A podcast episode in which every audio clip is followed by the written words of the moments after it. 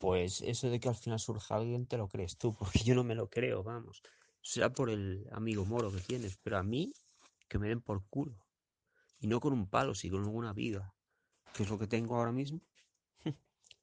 En este tema sí que no confío en Dios. Mira, en Dios confío para todo, en la vida, en la muerte, en accidentes de tráfico, en pasármelo bien con él en la oración, que me lo paso fenomenal, leer libros religiosos, sagrados, espirituales. Pero el tema de la mujer concretamente, Dios me ha dado una patada por el culo, pero bien dada, ¿sabes? Y no de un momento, sino de décadas. Bueno, de toda la vida.